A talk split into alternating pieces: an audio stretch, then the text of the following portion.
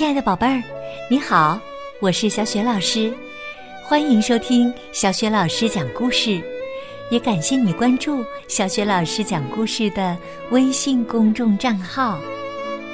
下面呢，小雪老师给你讲的绘本故事名字叫《不听话的维尔多丽娜》。这个绘本故事书的原著是意大利作家薇薇安·拉马克，绘图弗朗西斯科。齐托，译者曹毅，是北京联合出版公司出版的。好啦，有趣的故事开始啦！不听话的维尔多利娜。从前呐，有一只小蜥蜴，叫维尔多利娜。他有个哥哥，叫维尔多利诺。他们和爸爸妈妈一起生活在一个墙洞里。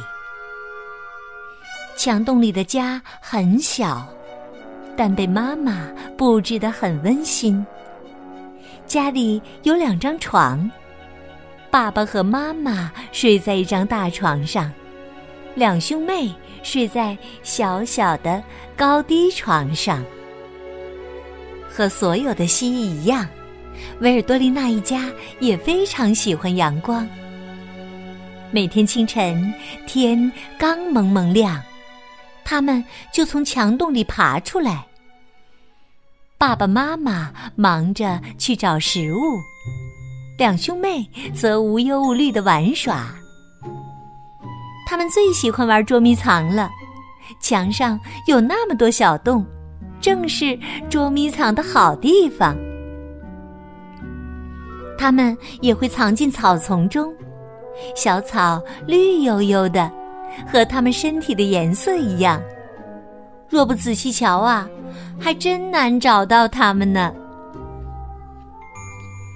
爸爸妈妈总是叮嘱他们，在外面玩的时候啊，千万要小心呐！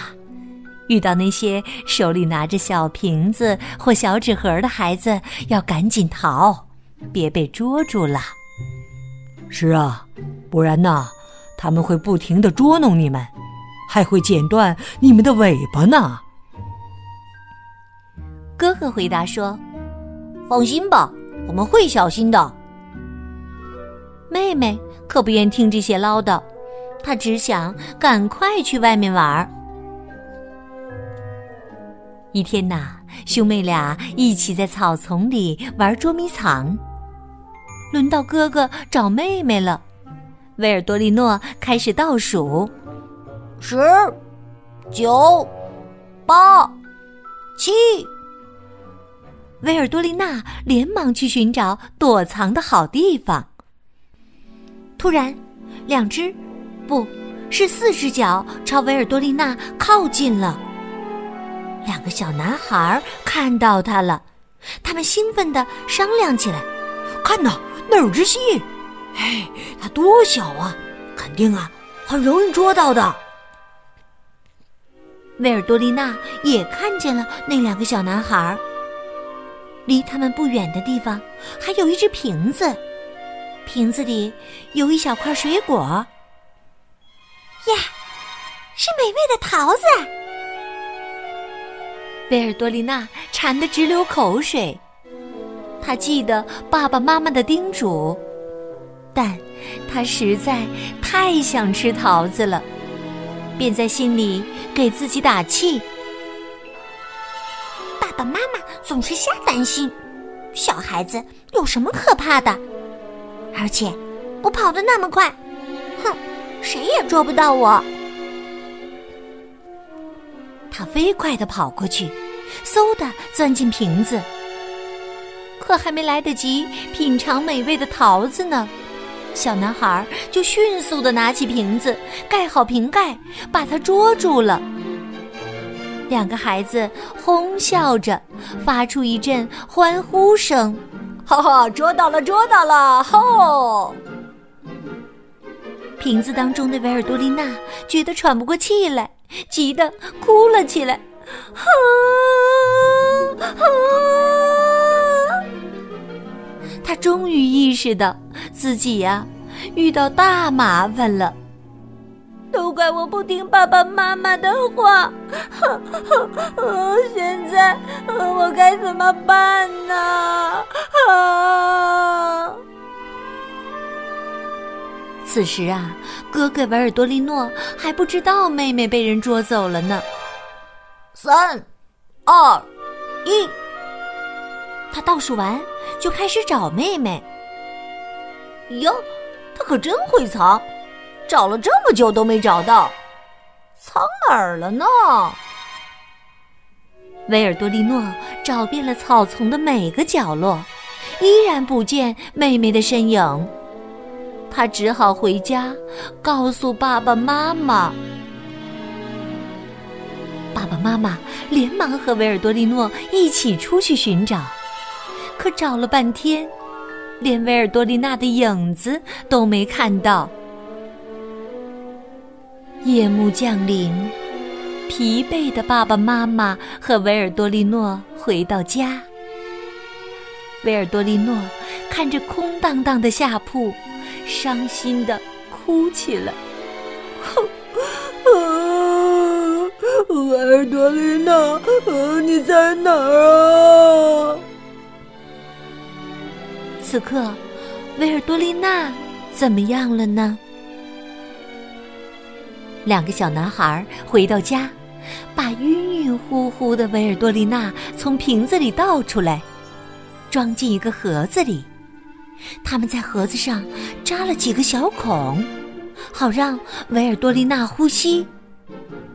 可是啊，盒子里依然闷得很，里面漆黑一片。维尔多利娜害怕极了。接着。小男孩们把盒子藏到床底下，跑出去玩了。幸运的是啊，过了一会儿，小男孩的妈妈来打扫卫生，发现了床底下的那个盒子。他打开一看，吃惊的跳起来，然后他小心翼翼的把维尔多丽娜放出来，轻声说。哎呀，可怜的小蜥蜴，让你受苦了，快逃吧！以后要小心呐，别再让那两个调皮的小家伙发现了。维尔多丽娜飞快的逃走了，她不停的跑啊跑，心紧张的砰砰直跳。于到家了，啊，安全了。你猜，爸爸妈妈会怎样对待不听话的维尔多丽娜呢？为她能够顺利回家举办一场庆祝会吗？还是因为她不听话而训斥她一番呢？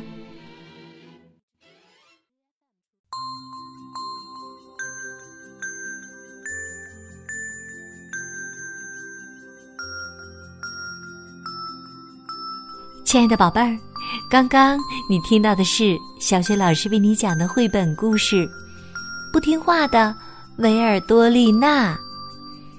问题呢，小雪老师已经提给宝贝儿们了，那就是维尔多丽娜回家以后，爸爸妈妈会怎样对待她呢？是举办一场庆祝会，还是因为她不听话而训斥她一番，还是怎么样呢？宝贝儿，欢迎你把你的想法通过微信告诉小雪老师和其他的小伙伴儿。小雪老师的微信公众号是“小雪老师讲故事”，还没有关注的宝爸宝妈可以来关注，这样啊，宝贝就可以每天第一时间听到小雪老师更新的绘本故事了。同时呢，也会更加方便的听到小雪老师之前讲过的一千多个绘本故事，以及成语故事、三字经故事等其他的专辑。同时呢，也可以通过微信公众平台或者是小雪老师的个人微信号和小雪老师互动哦。小雪老师的个人微信号呀，就在微信公众平台的页面当中，可以去找一找，加我为好友。另外呀，喜欢小雪老师的故事，别忘了随手转发给更多的微信好朋友，让更多的大小朋友受益。好了，我们微信上见。